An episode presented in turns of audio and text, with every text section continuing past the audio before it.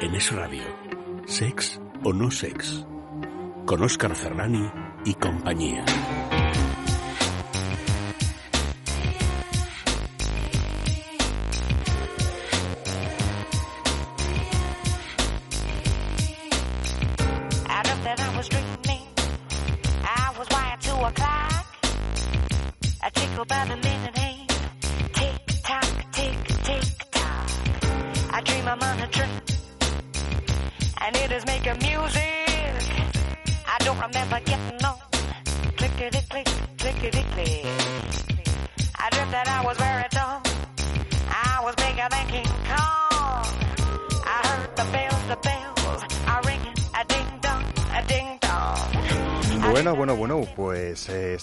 Otra vez en Sexo No Sex. No podía ser de otra manera. Y es que esta noche, pues eh, seguiremos abordando cuestiones sexuales de forma fugaz y contundente para vuestra información, entretenimiento e inspiración particular. Eh, lo que hagáis después con esa información ya, ya es cosa vuestra y de toda persona que se os acerque.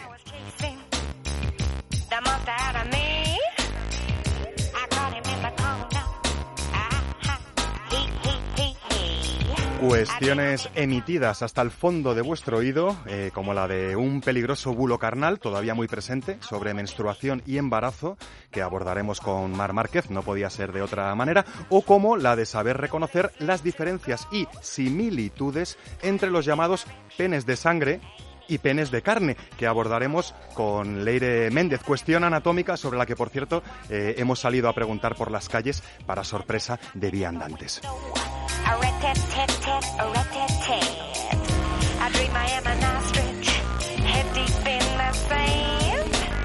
Y como querréis aún más y más en este sexo no sex que ya os está rozando los tímpanos, también nos deleitaremos con una visión sonora muy húmeda y carnal del del mismísimo Francisco de Quevedo eh, y desde los mismísimos labios de, de Eva Guillamón. ¿eh? Recordaremos también, eh, con ayuda de la mesa, claves útiles sobre recortes y depilaciones íntimas.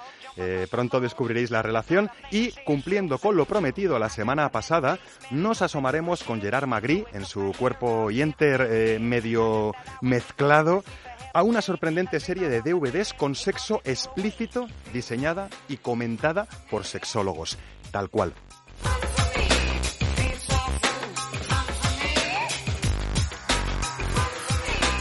Eso sí, no penséis que una hora no puede dar para más, porque antes, en este Sexo No Sex, descubriremos numerosísimas enseñanzas ocultas de un cómplice de juego en forma de masajeador prostático con cuádruple acción genital. Ojo, chicos y chicas eh, que les acompañan, y hasta nos agitaremos al ritmo de la incombustible y sugerente vinila von Bismarck.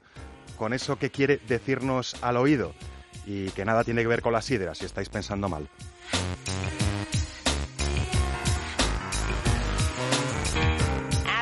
Was chasing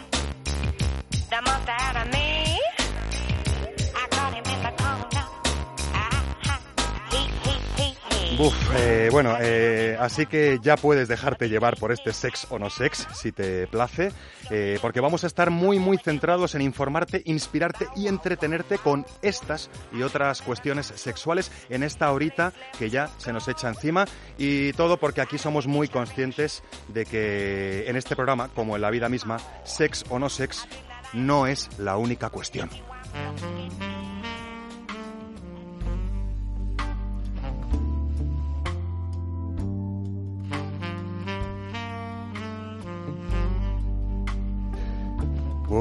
Me he quedado casi sin oxígeno. La de asuntos y cuestiones que pueden caer en 56 minutos y medio. Vamos a ver si el tiempo nos ayuda y vamos a ver si nuestras queridísimas e imprescindibles gargantas invitadas están lo suficientemente inspiradas para compartir con nosotros semejante flujo de información y de inspiración.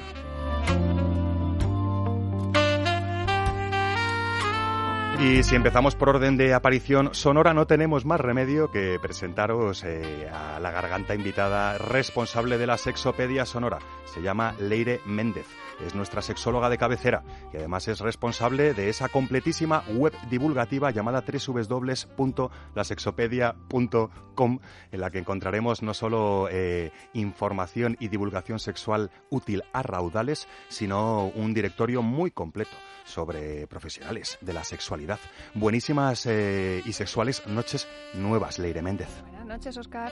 Casi no llegas, oye, súbete un poco el micro que No ah, ruido, da igual, bueno, que Isaac luego... Ay, ay. Además es un ruidito que a, a los técnicos les enfada mucho, pero a mí me recuerda como cuando chirría la cama, ¿no? Es- tiene, un, Sí. tiene un puntito ahí con gustito. Eh, Leire Méndez, eh, tienes eh, la garganta perfectamente lubricada y preparada para, para la sexopedia que se nos viene encima hoy, Aquí ¿no? estamos. Vamos a hacer un repasito eh, anatómico bastante interesante Sí. Sobre esa cosa que tenemos los chicos eh, colgando debajo, de- debajo del ombligo. Bueno, bueno, pues como dicen que soy muy rimbombante, vamos a naturalizarlo. Bueno, no es una cosa, es, es- es- Un es pene. un pedacito de carne llamado pene.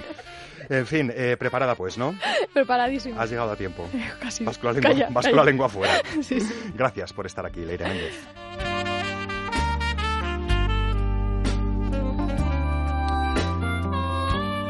También eh, tenemos eh, entre nosotros a Mar Márquez, como no podía ser de otra manera, con sus bulos carnales perfectamente preparados. Ahora, la cuestión en este momento es, Mar Márquez, buenas noches. Buenas noches, Oscar. ¿Tienes eh, preparada la lengua para articular eh, los bulos carnales de Tengo esta la noche? lengua preparada y las manos pintadas de rojo.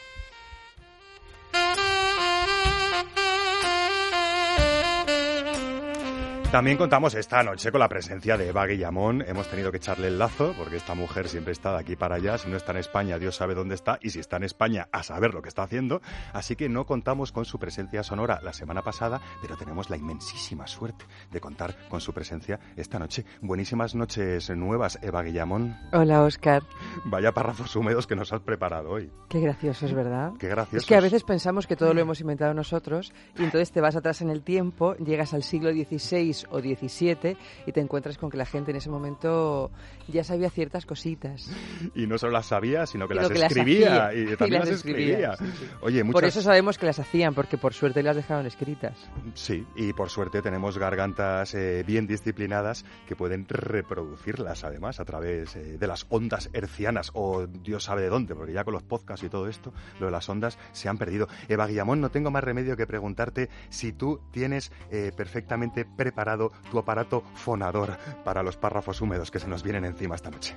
Lo tengo preparado. Estoy un poco faringítica yo, ¿eh? Llevo un exceso de conciertos a, la- a las cuerdas. Me, me- me consta, pero bueno, estás ahí con los micrófonos cuando Sí. haces conciertos, ¿no? Eso no sirve de nada, ¿no? Se te gasta igual la garganta. No, no, igual no. No se te gasta igual. A pelo se gasta más. ¿no? Sí, claro, hombre, se gasta más cantando porque tú imagínate, aquí hablas tú, tú haces un stop, habla la gente, pero cuando estás en un concierto estás tú, tú, tú, tú y tú dos horas. Me consta. ¿Puedo decir que Eva Guillamón eh, anda por ahí haciendo músicas eh, y versos musicalizados con Dúa Da Pel? No, mira, de verdad. Siempre igual, de Joder, es normal, es la normal, es tremendo, ¿eh? Es Es raro, es normal. decirlo es bien, imposible. Mira que lo he Porque es intentado. normal, pero- es, es dislexia mental. Es Que le- dilexia. que- sí, Bueno, total y pues absoluta. ya- Dúa de Pel. de pel. Sabes que no soy el único que se confunde. Es verdad. Yo creo que la Por que nos será. confundimos fuimos nosotras al bautizarnos. Me temo todo que el sí. mundo- Me Todo el mundo sí. dice Duadapel, yo creo que el error es nuestro. Cuando todo el mundo se equivoca y nosotras creemos que tenemos la razón, habría que darle la vuelta. Pero claro, ahora mismo ya igual es un poco tarde porque ya generaríamos más confusión. Pero sabes, estoy pensando, esto en realidad, lo de la voz son los aviones, que le va muy mal al mundo y a las gargantas. Hmm, hemos dicho todos, hmm, sí, la Hmm, verdad es que sí. Bueno, siempre nos quedará el caramelito de menta Claro, y, pero es que a veces y el para traguito de a agua. ciertos lugares, si no quieres tardar tres meses, pues tienes que volar. Bueno, tenemos ahora un vuelo bastante cómodo, ¿eh? porque estamos bien sentaditos y no necesitamos avión, solo necesitamos las cuerdas vocales de Eva Guillamón.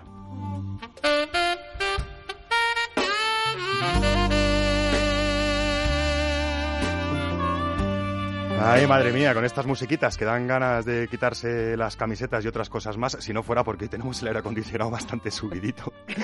Pero, eh, en último lugar, y no por ello menos importante, puesto que hoy vamos a prescindir lamentablemente de la presencia de Chema Rodríguez Calderón, tenemos aquí al encargado encargadísimo de esa otra sección que nos faltará por abordar al final del programa llamada En Cuerpo y Enter. No es otro ser humano que Gerard Magri.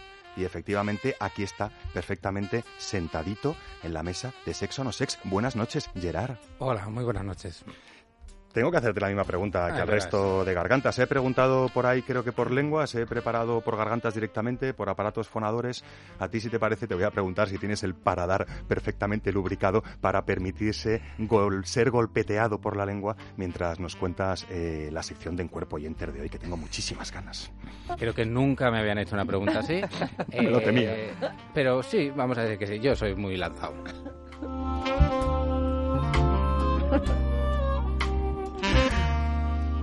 En fin, pues ya podéis coger aire y poneros perfectamente cómodos eh, porque no tenemos más remedio y además lo hacemos con mucho gusto que comenzar este Sex o No Sex número 23 que ya está, ya está, ya está a punto de coger inercia.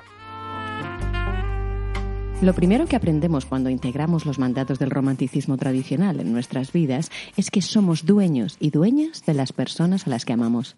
Esto implica una profunda tiranía. Si yo te amo, tú me perteneces. Coral Herrera, escritora, profesora, investigadora y comunicadora española afincada en Costa Rica.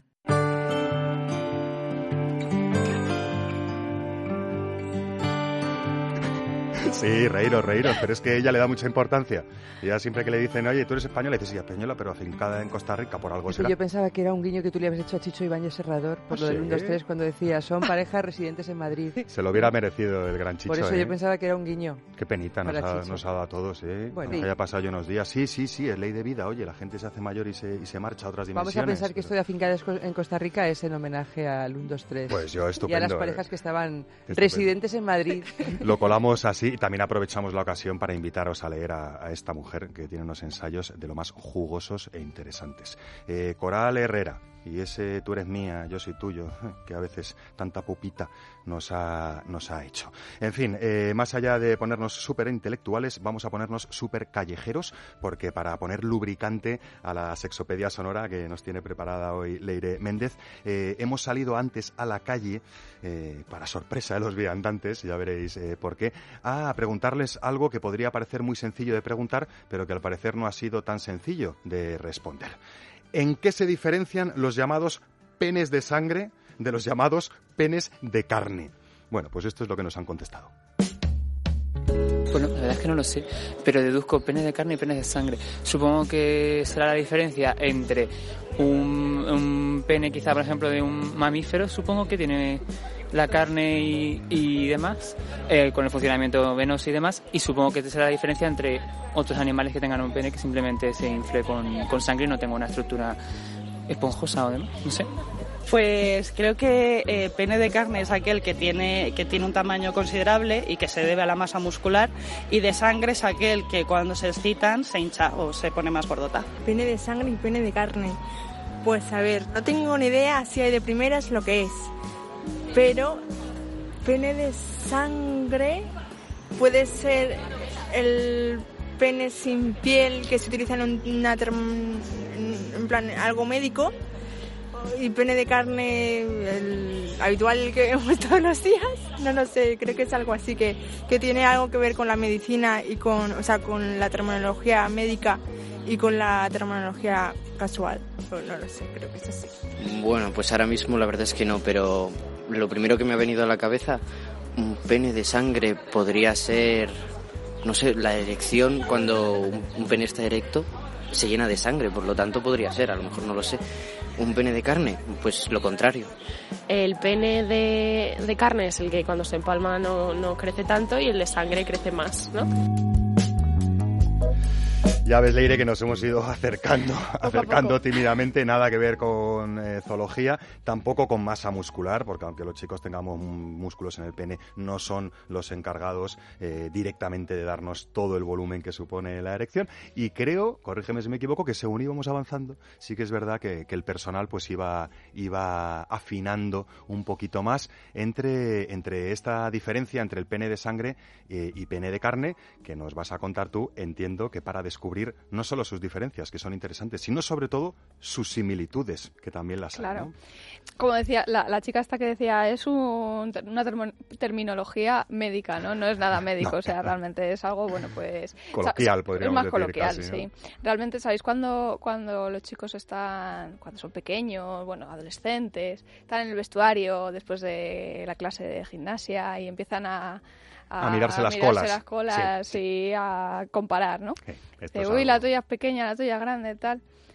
Pero luego no sabemos eh, esos penes cómo son en fase de, ex- de excitación, ¿no? Ese es el kit de la cuestión, Claro. ¿no? Que las apariencias otra vez vuelven a engañarnos, ¿no? Claro. Entonces, pues digamos que un pene de carne eh, sería llamado eh, aquel pene que en el vestuario, en fase de reposo, pues es más grande, ¿vale?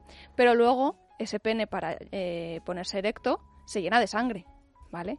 La cosa es que puede haber mucha diferencia entre un pene en reposo y un pene en excitación. Cuando un pene hay tanta diferencia y cuando está en excitación se vuelve mucho más grande, pues es lo que se llama un pene de sangre. Y entiendo, Leire, eh, que se llama pene de sangre por la anatomía que esconde cada uno de esos penes, ¿no? Es idéntica, pero eh, en este caso el tamaño sí importa y los cuerpos cavernosos de Mm. cada pene no son iguales, ¿no? Claro, a ver, en realidad todos son penes de carne y sangre, ¿no? Porque todos se llenan de sangre para ponerse en erección, pero sí que es verdad que los, los cuerpos cavernosos, eh, que son lo que llena de sangre el pene, digamos, y por eso se pone más, más rígido, eh, los cuerpos cavernosos cambian de tamaño. Entonces, claro, eh, un, un pene que en fase de excitación sea mucho más grande que en fase de reposo es porque sus cuerpos cavernosos han- eh, son más grandes y son más potentes. Si tuvierais una- unas gafas de rayos X mágicas y, y mirarais eh, vuestro pene en erección, o el pene de vuestro amigo en erección, podríais comprobar que los cuerpos cavernosos son como dos bandas que van eh, en la misma dirección que el pene, alargadas, en paralelo a cada uno de los lados, ¿no? Es como si pusiera dos dedos índices encima de mi pene en erección, en el interior del pene. Esos serían los depósitos que van a llenarse de carne y como bien nos explica Leire, pues hay personas que esos depósitos los tienen más pequeñitos y hay personas que esos depósitos los tienen más grandes y hay personas que esos depósitos los tienen enormes Mm. y dices, pero chico, ¿vas a parar ya? Pues no, todavía queda un poquito más en función de su grado de excitación. Para ser justos con el clítoris, que es otro órgano eréctil que tenemos también en el cuerpo, os diremos que vosotras, chicas, también igual. tenéis cuerpos cavernosos, Mm. pero como el tamaño no importa, aporta, pues todo es mucho más pequeñito, ¿no? Pero hay sí, pero es verdad que también ¿no? hay clítoris más grandes y clítoris más pequeños, pero al final la cosa que, con los que nos quedamos tanto en clítoris como en penes es que da igual el tamaño, porque al final el, eh, la satisfacción sexual que tú vas a tener, eso sí que no, el tamaño no importa. Que esa es la, si- la similitud fundamental a, las que, a la Claro. que íbamos, ¿no? En principio, un, un pene, pues podríamos decir, si me apuráis muy mucho, no sé qué dicen los técnicos, ¿no? A partir de los 4 centímetros eh, Mm. ya tiene longitud suficiente para estimular las áreas sensibles anatómicas genitales de ella más que suficientemente como para proporcionar un orgasmo de, de diversa consideración, ¿no? Por eso nos empeñamos siempre, y yo estoy obsesionado con la frasecita de que el tamaño no importa, aporta, ¿no? Eh, aporta eh, eh, en función de que eh, con menos mecánica y con más velocidad y con menos atención, pues estimulas más partes sensibles de los genitales en menos tiempo, ¿no? Y que no es solamente el pene el que estimula a la otra persona, ¿no? Es la- es la Entonces, persona que es la- tiene la el pene, ¿no? Claro, entonces, bueno, pues al final da un poco lo mismo las herramientas que tengas, las cosas que sepas utilizarlas. Y no solo que sepas utilizarlas, sino que recuerdes eh, que la fisionomía manda y que, y que ya os digo, incluso en el interior de la vagina, lo hemos dicho muchas veces, la zona con más inervación nerviosa, la más sensible, eh, está concentrada en los primeros 4, 4 Mm. centímetros y medio de ese tubo elástico que, que- que corresponde a la vagina, ¿no? Así que efectivamente el tamaño no importa, aporta, no sé si vuestros penes son de sangre o son de carne, en cualquiera de los casos sirva solo para, para poder anticipar lo que se va a venir encima después de la, de la erección, ¿no? ¿no? No para nada más. En fin, nos ha quedado claro, ¿no? Yo creo que sí, ¿no? A vosotros si se hubieran parado por la calle preguntándoos que la diferencia entre un pene de carne y un pene de sangre, hubierais hecho como los que no hemos emitido, porque había algunos que decían, "¿Pero ¿qué, qué- qué pregunta es eso? Y seguían andando, ¿no? Yo tengo que admitir que es la primera vez que lo oigo. No, por intuición me, me habría acercado, pero me ha sorprendido mucho porque lo que contaba del vestuario de chicos es verdad que, que teníamos esa cosa comparativa y que a lo Hombre. mejor no era ahí. De hecho, un, un- había un pobre chico en la clase que se llamaba Iván. Que desde Hola, aquel hola, día- Iván. hola, Iván. Desde aquel día fue Iván el de la polla gran. Entonces, eh, Que claro. no lo vamos a traducir al castellano porque queda muy claro. eh, el pobre estuvo un poco traumatizado y todo, y a lo mejor no a era lo para mejor- tanto. A lo mejor tenía unos cuerpos cavernosos de A lo ¿sabes? mejor luego el, el, el chavalín que le llamaseis, el de la... ¿Cómo se dice? Polla petita, la polla petita. La petita, pues... No, sé qué teníamos el tort, que es el Ah. torcido, pero el de Bueno, polla pequeña no lo de teníamos. eso hablaremos también otro día, que Te también te- es muy te normal. van a adorar tus compañeros la de clase. simetría. Un saludo, Tort. Bueno, en fin, eh, un saludo a todos los cuerpos cavernosos y sus dueños que nos estén escuchando. Y bueno, ya que estamos hablando de fluidos eh, sanguinolientos, pues a lo mejor os pensáis que hilamos con hilo muy grueso, pero... eh, puede servir de óbice para eh, introducirnos a los bulos carnales que nos tiene preparados Mar Márquez en relación a la menstruación y al embarazo. Cuidadín, cuidadín.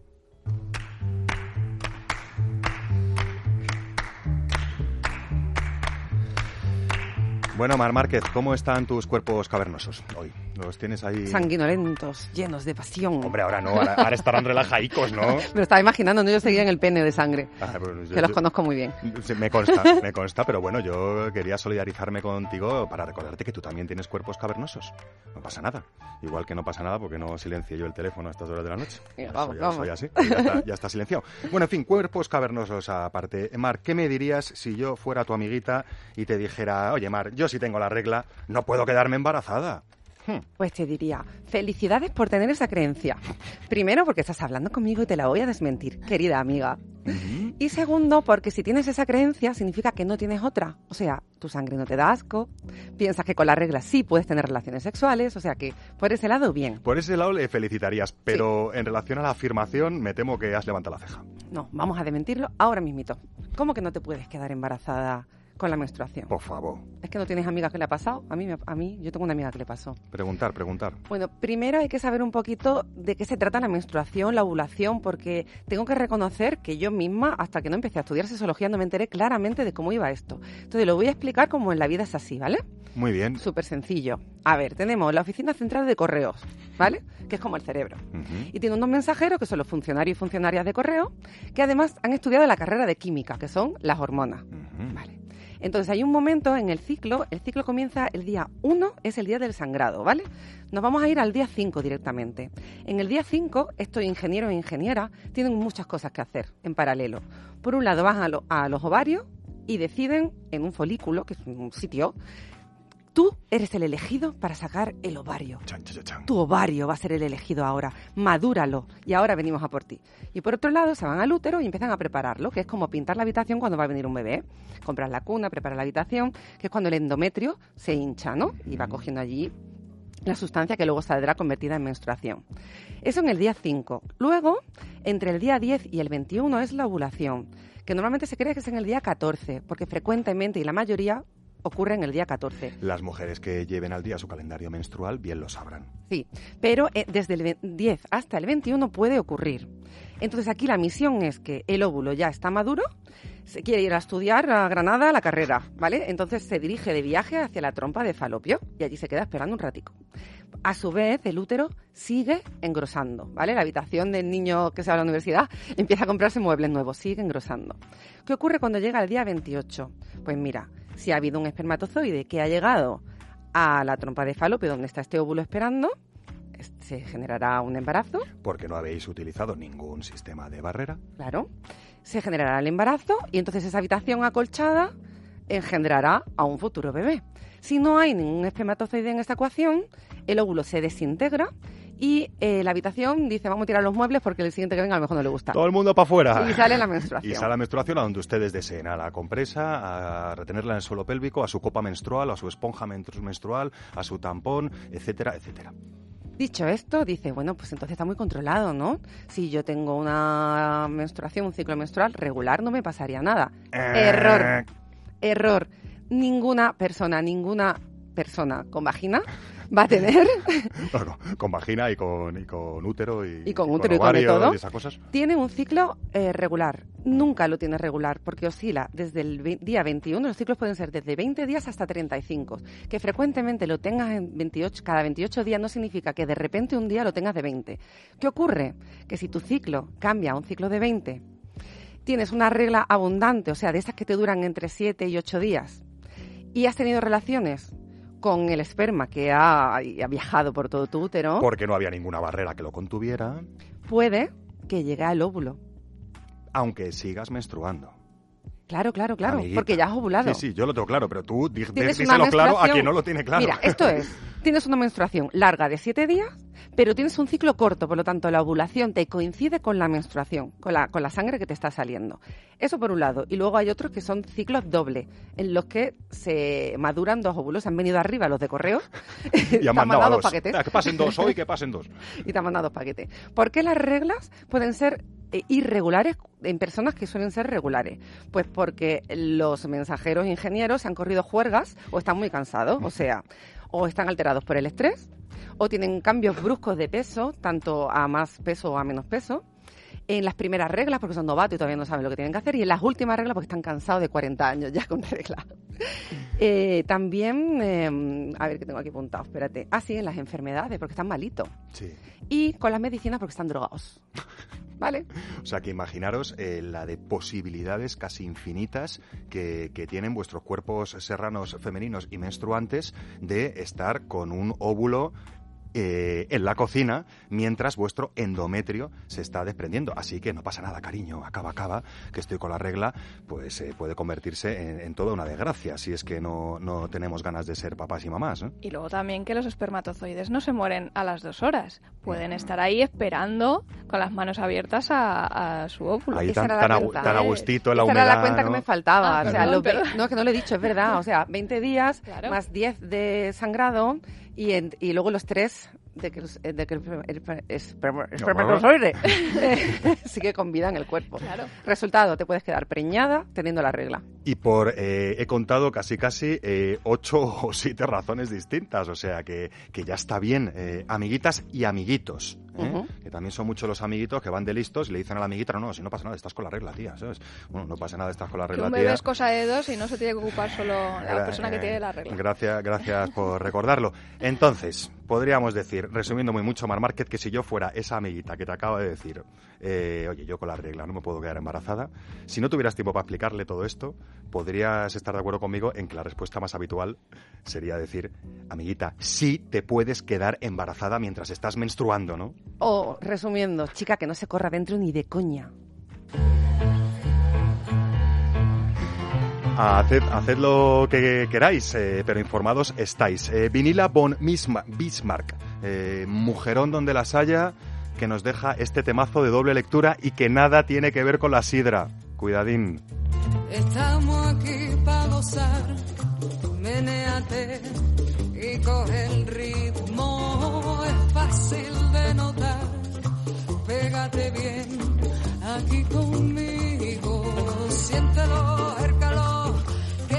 que nos hace sentir vivos, que quita el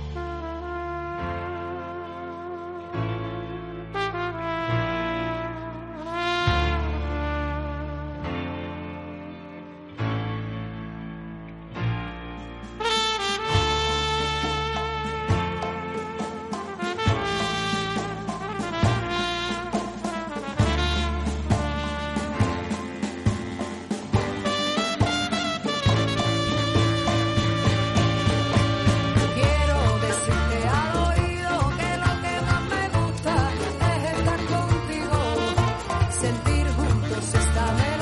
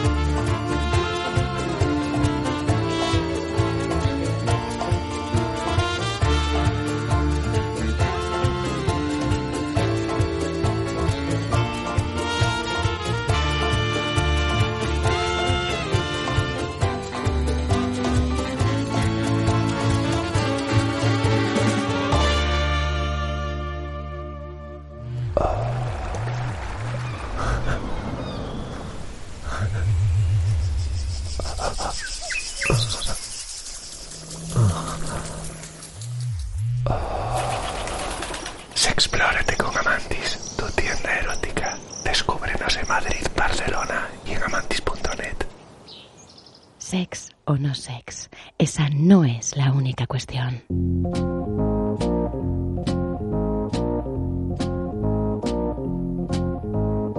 Ay, en fin, eh, claro que sí, claro que no es la única cuestión. Faltaría más. ¿Qué está pasando? Que, que no me oigo. ¿Qué estoy haciendo? A ver si me oigo. Ahora sí me oigo. En fin, cosas de los cascos. Y cosas del masaje prostático también, ya que estamos, porque esto es lo que toca. El cómplice de juego de esta noche. Bromitas las justas, porque es un aparatejo que a muchos chicos heteros les da bastante miedito. Y no sé yo si por desinformación o por hiperculturización. La cuestión es que todos, queridos amiguitos, tenemos las mismas terminaciones nerviosas en los mismos sitios y además tenemos más o menos la misma médula espinal que manda información a nuestro cerebro más o menos de la misma manera. Así que, por mucho que te gusten las chicas o que te gusten los chicos, el masaje prostático puede ser una excelente manera de ampliar tus horizontes sexuales y orgásmicos. Si es a través de una herramienta como estas, pues mejor que mejor que ya de paso te va marcando el camino para que luego tú puedas estimular tu próstata como mejor consideres necesario. Bueno, eh, este masajeador eh, prostático ergonómico con doble anillas y cuádruple acción eh, no solo puede daros mucho gustito, sino que tiene un sinfín de enseñanzas ocultas, escondidas en su deliciosa ergonomía, recubierta, esto os puedo decir para empezar, de una suavísima y flexible silicona de grado médico. Para que podáis imaginar este cómplice de juego en vuestras conciencias sexuadas, podéis imaginar, si os parece, una letra L. Una letra L eh, en la cual el extremo más largo sería la parte destinada a introducirse en vuestro recto con una forma como de dedo pulgar ligeramente torcidito. Ese sería el extremo largo de la letra L, rematada como una especie de pata de elefante para maximizar la superficie que va a quedar apoyada en el área más cercana a la próstata. Pero esto no sigue aquí porque a continuación de esta pieza que iría insertada dentro del cuerpo tenemos un segundo tramo, lo que vendría a ser el lado cortito de la letra L, que quedaría estratégicamente posado en vuestro perineo, ese área tan sensible que hay entre el ano y los testículos. Y diréis, bueno, pues hasta aquí podríamos llegar. Pues no, porque esta anilla Falcom eh, tiene algo más que ofrecer y es que a partir de esa estructura básica de un masajeador prostático ergonómico tiene a más a más un juego de doble anilla que va a continuación de ese lado corto que correspondería a esa letra L cuyo extremo largo estaría dentro del cuerpo y el extremo corto estaría en el perineo. Pues a continuación del perineo, primera anilla y segunda anilla. Primera anilla para fijarla en los testículos, segunda anilla para fijarla en la base del pene. Thank you.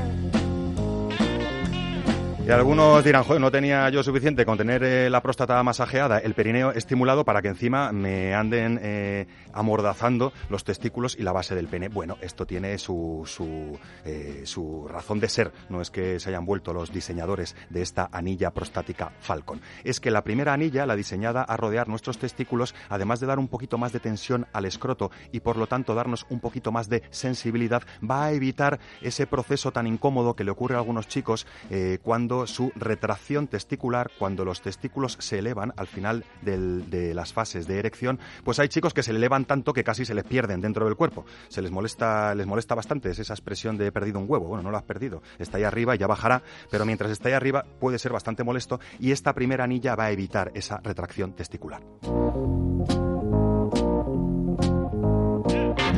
El final de esta canción prostática, ya os lo había anticipado, es esa anilla final diseñada para colocarse en la base del pene. ¿Para qué? Pues además de para combinar esos esfuerzos de tensión del escroto eh, de nuestro pene, va a evitar que precisamente la sangre que ha estado acumulada en esos cuerpos cavernosos de los que nos hablaba Leire antes, pues tenga más dificultad eh, a la hora de volver al cuerpo y por lo tanto la erección se mantenga más firme y más duradera.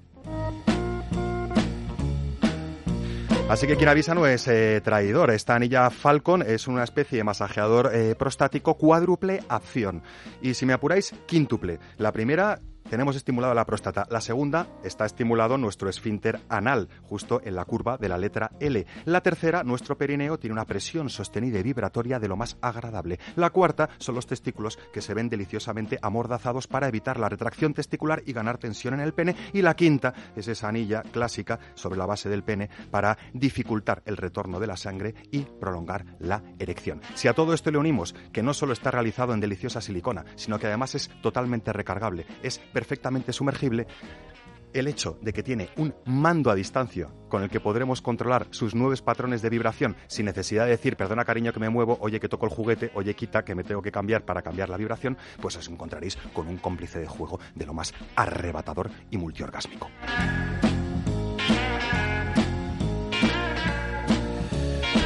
En fin, enseñanzas ocultas. Quien no disfruta prostáticamente es porque no quiere, pero que no sea porque no lo sabe. Y lo que podréis descubrir es esos orgasmos prostáticos, que entre otras cosas pues ni requieren erección o entre otras cosas se pueden encadenar porque no necesitamos periodo refractario. En definitiva, unos orgasmos, sin miedo a reconocerlos, de lo más femeninos que pueden inspirar y llenar de energía sexual a los hombres más masculinos. Bueno, cómplice de juego eh, para inspirar vuestras conciencias sexuales que, como no podía ser de otra manera, vais a encontrar en cualquiera de las tiendas Amantis que tenéis disponibles tanto en Madrid como en Barcelona. Hay tres tiendas Amantis en Madrid capital. Hay una cuarta tienda Amantis entre Alcorcón y Leganés, con una parte outlet muy interesante, y una quinta tienda física Amantis en la ciudad Condal, en Barcelona. De todas formas, si sois de esos seres humanos eh, que prefieren realizar sus compras o sus curioseos vía online, también tenéis disponible eh, la completísima web Amantis, tecleando www.amantis.net, donde encontraréis pues todo el completísimo y casi inacabable eh, surtido Amantis entre juguetes, complementos y accesorios eróticos, junto a fichas técnicas, vídeos explicativos, comentarios de personas más o menos satisfechas con cada opción y en definitivas cuentas pues eh, toda la información para que vuestras compras o vuestros curioseos amantis sean eh, lo más eh, cercano posible a vuestros gustos y a vuestras necesidades.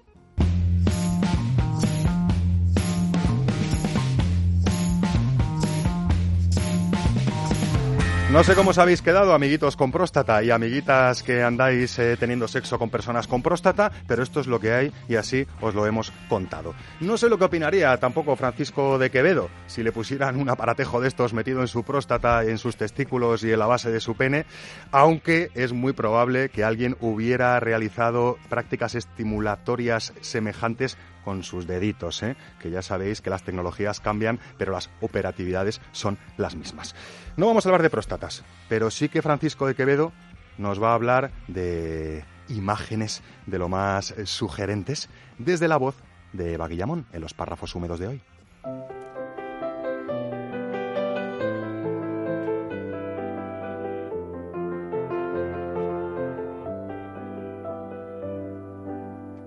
Rapándoselo estaba cierta hermosa, hasta el ombligo toda arremangada, las piernas muy abiertas y asentada, en una silla ancha y espaciosa. Mirándoselo estaba muy gozosa, después que ya quedó muy bien rapada, y estándose burlando descuidada, metióse el dedo dentro de la cosa.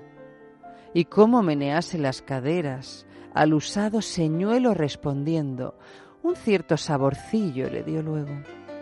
Mas como conoció no ser de veras, dijo, Cuitada yo, ¿qué estoy haciendo? Que no es esta leña de este fuego. Y luego va Quevedo y lo escribe. Porque a lo mejor le pasó, ¿no? Vaya usted a A saber. lo mejor fue testigo de toda esta afrenta. Siglo XVI-XVII, ¿no? Bueno, nuevo. Quevedo nació en 1580, murió en 1645. Yo calculo que teniendo en cuenta cuando empezaba uno a escribir en esa época, esto es más siglo XVI que XVII, porque me imagino, no sé cuántos años tenía cuando escribió esto, pero pudo perfectamente haberlo escrito con 18, 19 años. Anda que no ha llovido, ¿eh? Ha llovido mucho. Bueno, menos de lo que debería haber llovido, ¿eh? también te lo digo. Bueno, respecto a usos y desusos del vello púbico, sí que la cosa ha cambiado. Pero antes de hablar de vellos públicos, a mí me gustaría que me contaras de dónde narices has sacado esto, porque yo esto en el cole no lo ponían cuando, cuando estudiábamos a Quevedo. No, pero fíjate, lo que nos ponían cuando estudiábamos a Quevedo es esta rivalidad que tenía con Góngora, Sí. porque este era ese un hombre a una nariz pegado y todo esto. Porque Quevedo fue un hombre, mm, también como le pasaba a Valle Inclán y a tantos otros, fue alguien tan prolífico, también Lope de Vega, que está rondando esa época que decía mm, de las musas al teatro en horas 24. No, yo no sé qué dones tenían en ese momento, pero indudablemente no son los mismos que tenemos ahora, ¿no? Y además luego Lope de Vega tuvo veintipico hijos, o sea que también le interesaba profundamente el sexo, como a Quevedo, que además tiene un libro muy famoso que no recuerdo exactamente el título, pero viene a ser algo como eh, Historias del ojo del culo.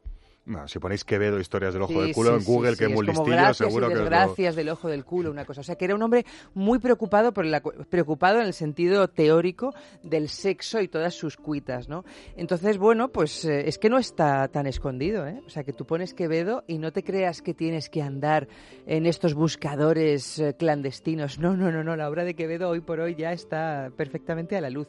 Lo que pasa es que, bueno, yo entiendo que si tú estás estudiando a Quevedo en séptimo de EGB, como se llame ahora eso, que no sé muy bien cuál es la ¿Cómo traducción a la ESO, Ahora mismo sí, estamos no te van a poner mayores. algo sobre el vello vaginal, o el vello público, público, perdón. sí, bueno, el vello vagina. vaginal sería Puede- problema. Bueno, bueno, puede pasar, puede pasar a veces, que nadie se ría, pero es, es muy complicado y, qué pena. no hablemos de eso sí, para no hable- incitar a que hablemos de aparezca. eso. En fin, oye, muchísimas gracias. Un párrafo húmedo, no solo de lo más húmedo, sino además divertido. Pero yo de ¿no? verdad os invito a que rebusquéis un poco en esa época de- del mundo, al menos de las letras hispánicas, casi casi ya el siglo de oro, que fue como por algo se llama siglo de oro, porque hay muchísima literatura que es muy picante. O sea, toda la gente que tenga cierto interés en este mundo erótico no se tiene que ir solo a Henry Miller y a estas historias que ya, bueno, está muy bien que las Nexus, conozcamos. Sexus y esas cosas. Sí, a los trópicos de cáncer, de Capricornio, sino que también en el siglo de oro de este país se han escrito, esto es un soneto, ¿no? Que era una, una pieza poética muy famosa en esos momentos, ¿no? Hoy por hoy también, pero menos. Pero hay muchísima literatura muy picante, muy picante. Oye, y qué estimulante y qué divertido puede ser compartir esa- esas lecturas, ¿no? Imaginaros, aquí mientras escuchábamos a Eva nos sonreíamos, nos hacíamos risillas. Imaginaros, yo te leo, tú me lees, ¿no? Esta selección, que qué interesante puede ser, aunque solo sea por sentido del humor, ¿no? Esa- esas visiones evocadoras que tienen este tipo de textos rimados, ¿no? que Mm. Hombre, pueden ser tan interesantes Creo también. que también hay que escoger si depende de lo que tú quieras conseguir con, con la literatura erótica, porque por ejemplo, a mí el sentido del humor no me excita en absoluto. no. No. A mí de preliminar No, sí. me, da, me da mucha alegría de vivir, pero no me excita. Entonces, eh, inicialmente- pues si a mí me leen esto, probablemente generen muchas cosas divertidas en mí, pero no. O sea, creo que también uno tiene que ir buscando cada pareja, dure lo que dure la pareja, pues tiene una manera de hacer las cosas, ¿no? Y se excitan de una manera o de otra. Entonces, si no nos excitamos porque estamos leyéndonos a Quevedo y nos partimos de risa, pero se nos quitan las ganas de follar, pues chicos, mm, coged otra. Sí, coger ¿no? otra o mandarlo por SMS, que a lo mejor esta gente era tan prolífica en todos los sentidos porque no andaban perdiendo el tiempo Claro, con los claro, móviles. claro. Pero Sí, vamos, a mí me mandas un soneto, un WhatsApp, me mandas un soneto pues, así oye, y me das una Te alegría. hace gracia. Me das- me sí, das una sí. alegría. Pero a lo mejor si te lo leen cuando estás ya a punto de quitarte la camisa y la camiseta que llevas, pues igual te empiezas a reír y la risa, cuando es una risa así tan desmesurada, bueno, hay, eh, puede ser que haya gente a la que le bloquee el Para, deseo, para la gusto, libido. para gusto los colores, ¿eh? A mí, a mí me, me Sobre sirve bien. todo si le- te dicen metiéndose eh, el dedo dentro de la cosa. A mí lo de la cosa, de verdad, aunque lo diga Quevedo, todavía me sirve. Lo, dice- lo- Pero y ¿sabes lo lo que decía yo antes, sin querer, ¿eh? No, no- no era por Quevedo. No, pero yo te digo una cosa, es que el soneto tiene una rima ya, muy ya, ya. delicada y entonces, claro, tiene que ser una rima consonante. Se lo perdonamos por eso. Y, y claro, es que la cosa, pues en este caso rima con gozosa, con espaciosa y con hermosa. O sea, que Se lo es que el perdonamos tema de la es rima Quevedo y porque es el tema, soneto, ¿eh? pero a Oscar no, ¿eh? Vale, yo paso de cosas, pero a Quevedo se le, pe- se le permite todo. Oye, eh, voy a... Iba, iba a decir una cosa que no sé si estaba bien dicha. ¿Puedo decirlo, Mar Márquez? ¿Sabes lo que voy a decir? No, ¿qué? ¿Sabes que hay una fotografía de una tal Mar Márquez por ahí publicada relacionada con este tema, no? Sí, sí, sí, sí. Si queréis ver a Mar Márquez eh, reproduciendo este soneto de Quevedo, no tenéis más que poner Mar Márquez imágenes y hasta aquí puedo leer. Así de fácil. Sí. Creía que había que entrar en mi página web. Mm, no, no, porque lo pones en imágenes y como estás eh, etiquetada, Claro. Mm, se ve lo que se ve. Qué y lo que se ve soy. es a, a Mar Márquez haciendo de, de musa de Quevedo. ¿no? La traducción contemporánea. fotográfica del Sí, rapando sí, solo sí. de Quevedo, ¿no? Sí, sí, sí. ¿Cómo se traduce un soneto? Pues ahí no teníamos más que ver a Pues Mar ahí lo Márquez. tenemos en el siglo XXI. Una foto muy sexy, por cierto. imagen artística que nos tiene en el cuarto de baño, ¿eh? Muy sexy. No, no, no, no. No os creáis que es Mar Márquez que ha entrado ahí, quien sea por el baño, jaja, y le ha echado foto. No, no. Ella estaba preparada para la cuestión y muy consciente de que estos asuntos depilatorios pueden resultar de lo más excitantes también, bien abordados. En fin, no sé si os va a excitar eh, el ratito que me gustaría dedicar aquí con todas las gargantas invitadas a que eh, me contarais, si podéis, de forma muy breve, si os viene a la memoria algún incidente o curiosidad que os haya ocurrido relacionado con el tema de la depilación propia o ajena. Me da igual, si os ocurre algo. Uy, aquel día que habéis, habéis suspirado todos. Venga, yo le dejo mi, mi, mi se- palabra se a han Gerard, que dilatado las que tiene pupilas una, y Gerard se ha puesto colorado tiene directamente. una historia mucho más larga. Que- Cuéntanos lo que le pasó a tu amigo, Gerard. eh. No, a mí a- me pasó a mí. Eh, nadie te avisa de, de lo que va a ocurrir, ¿no? O sea, tú mm, te depilas pues por, por, por probar y, va- y vas... mm, y, y luego el vello tiene que volver a salir y eso pica, ¿sabes? Es que te- tú ya no hablas de recortar, hablas de depilar o rasurar. Yo rasuré, rasuré y me pasé mm, cagándome en muchas cosas porque no sabía en qué posición ponerme. O sea, me picaba todo, en tal, me picaba los huevos, me picaba la ingle, me- era, para mí fue un trauma. Y fue un nunca más, ¿no? No, no, para nada. No, ¿has, has vuelto a repetir? El total, el, in- el, inte- el integral. Pero sí, mejor sí, sí, porque ¿no? eh, una petición concreta que me hicieron y dije, claro, claro, claro, a tope de power. Pero amigo, ante estas peticiones concretas pones al cero la maquinilla mm, de antes, ¿no? Bueno, o No, no, no, el la problema, cera, por el ejemplo. problema Ay, por es favor, Eva. cuando vuelve a salir. En fin.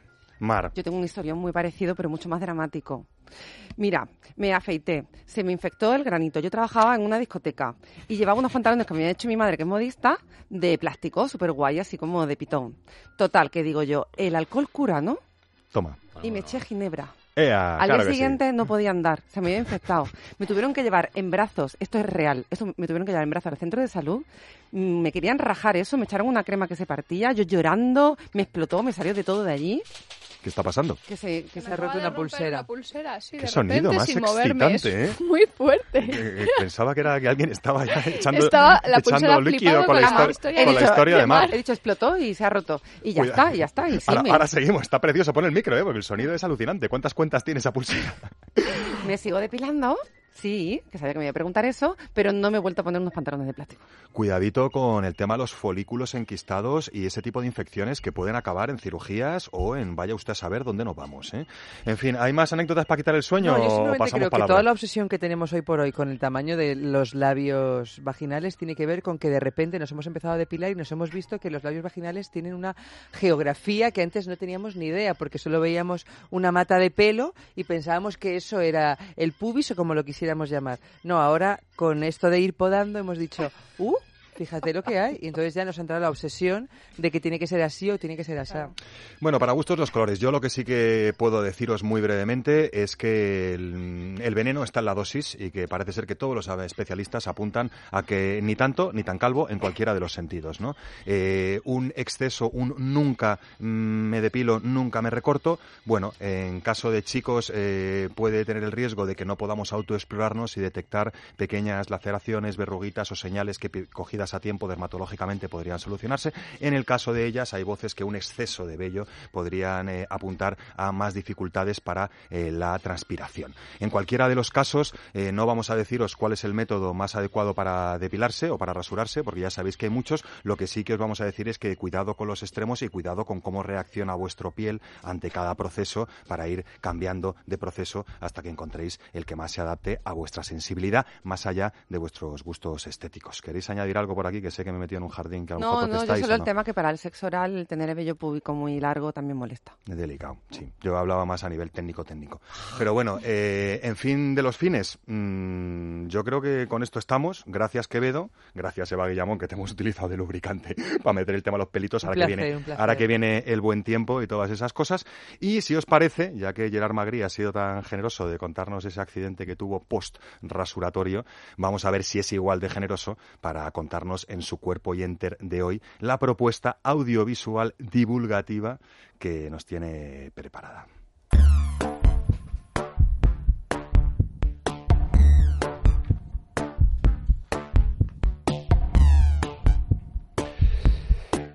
Toma nuevas tecnologías. Eh, a ver, la semana pasada, Gerard, mm, lo prometido es deuda, no nos dio tiempo a hablar de la propuesta que nos querías hacer. Iba a venir Chema Rodríguez Calderón, le ha salido una gala y una historia teatral de narices y hemos dicho, bueno, te echaremos de menos y dejaremos toda la responsabilidad de esta sección en los hombros de Gerard Magri, que por otra parte creo que está perfectamente preparado para ello, ¿no? Creo que sí. ¿Qué nos propones, Gerard Magri? Bueno, pues nada, eh, nos pasaron unos tres DVDs de, de una colección con fines divulgativos sobre distintas prácticas sexuales. Entonces son, son explícitos, se- el sexo es muy explícito. Y estuvimos ahí, Chema y yo, viendo los DVDs hasta que nos pilló su mujer. Esto fue también muy divertido. Y al final estábamos los tres comentando la jugada. Y bueno, vamos a hacer un pequeño resumen de lo que vimos. O sea, que me estás diciendo que existe porno divulgativo. Sí, existe porno divulgativo y además tienen mm, una estructura parecida a todas. Eh, Todos empiezan con una especie de, de workshop con parejas y que hacen preguntas. Hay una sexóloga que explica. Hay una pequeña presentación anatómica además. Eh, es divertido porque como vimos varios nos dimos cuenta que hay alumnos que repiten. ¿eh? Están, están en varios de los cursos. Oye, ahora, nos, eh, creo que nos tienes preparadas dos propuestas para profundizar un poquito más en ellas, eh, pero quería preguntarte, sinceramente, a ti y, y en voz de Chema, eh, ¿aprendisteis algo? O sea, ¿veíais que hay madera ahí para decir, oye, me estoy echando unas risillas, veo cuerpos turgentes, pero además me cuentan información útil o no? Lo puedes de decir con libertad. De los tres hubo dos que sí que nos parecieron interesantes y que además sí que habían cosas que a- las supiéramos o no, nos parecían muy interesantes que hubiera alguien explicándolas. Empezamos, nos, creo que nos habéis eh, hecho unos cortecitos también. ¿Te parece Pero- nos cuentas el título y, y disparamos un corte y luego nos cuentas de qué va? Eh, claro. ¿Por cuál empezamos? Pues, por ejemplo, Los secretos del sexo oral. Bueno, se titula así, tal cual, el DVD, ¿no? Los Sí. secretos del sexo oral. Me gusta hablar de ello. Le digo, ¿te gusta cómo lo hago? Y él responde, sí, ya lo sabes. Y también, ¿qué te gusta más? ¿Te gusta que te chupen los huevos? ¿O mis labios son muy estrechos? ¿O ya sabes, eh, cosas de ese tipo?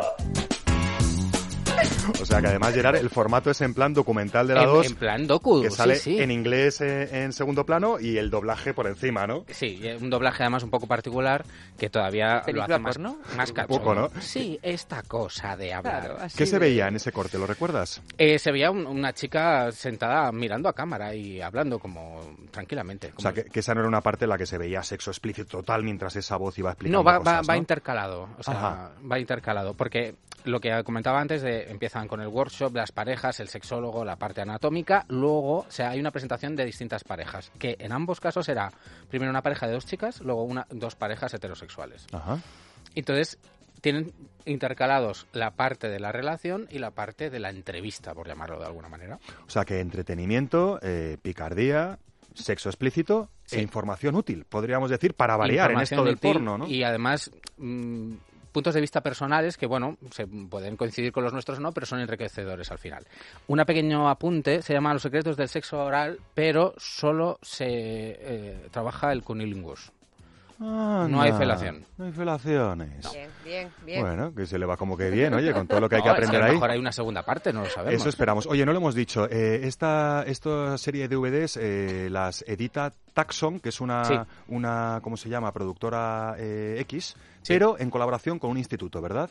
Sí. El Instituto Alexander. Correcto. Y entre ellos, entre esos dos, han hecho ahí como, como mixtura y nos ofrecen esta, esta colección. Secreto del sexo oral, a ver si rebuscamos y encontramos de sexo oral para penes también. Pero hay más, nos has preparado otro... Sí, también vimos los secretos del sexo anal. Los secretos del sexo anal. Bueno, vamos a ver qué corte nos has eh, buscado. Si tuviese que daros un consejo, os diría que fueseis muy despacio, especialmente al principio. A menudo la gente va demasiado rápido y entonces duele.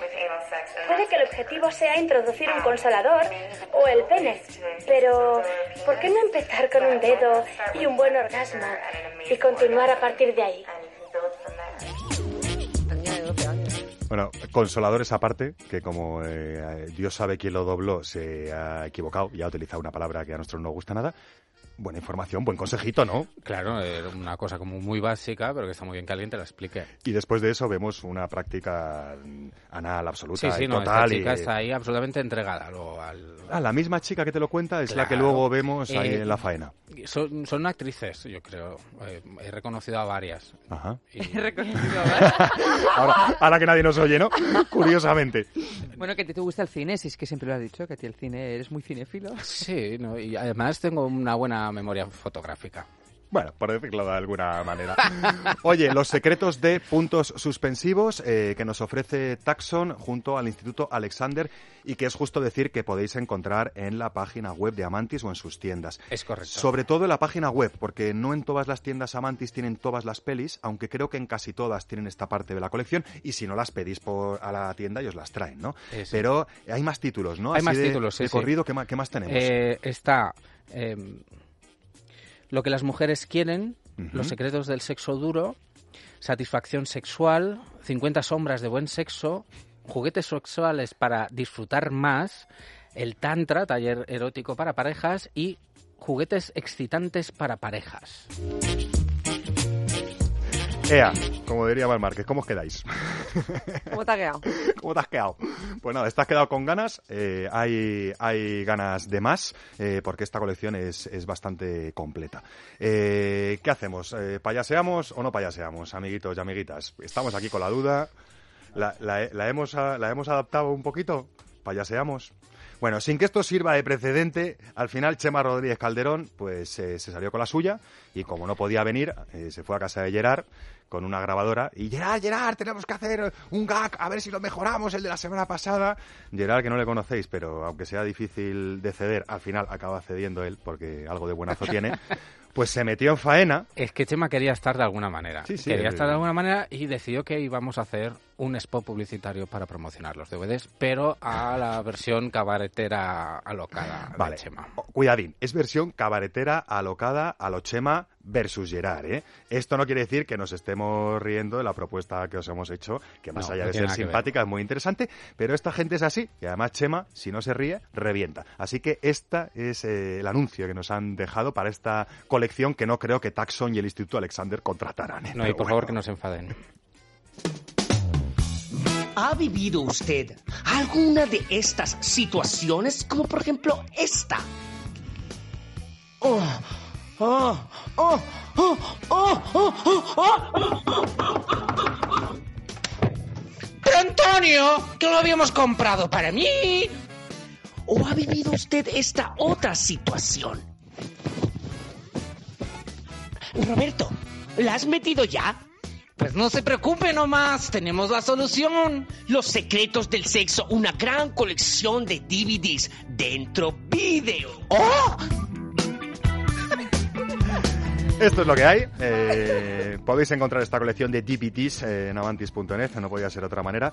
Y no nos queda más que, si os parece, dejaros con un temita de música electrónica mm, mientras nos despedimos, que puede resultar de lo más interesante para acompañar vuestras prácticas amatorias. Ya sabéis que de vez en cuando nos gusta recomendaros eh, algún que otro temita de música electrónica. En este caso, a los Rusty Niles. Ya sabéis que pronuncio fatal, pero ese eh, a los Moderat, perdón, sí, a los Moderat, ese trío alemán que nos propone Rusty Niles, que es este temita tan apropiado para hacer el amol y no la guerra.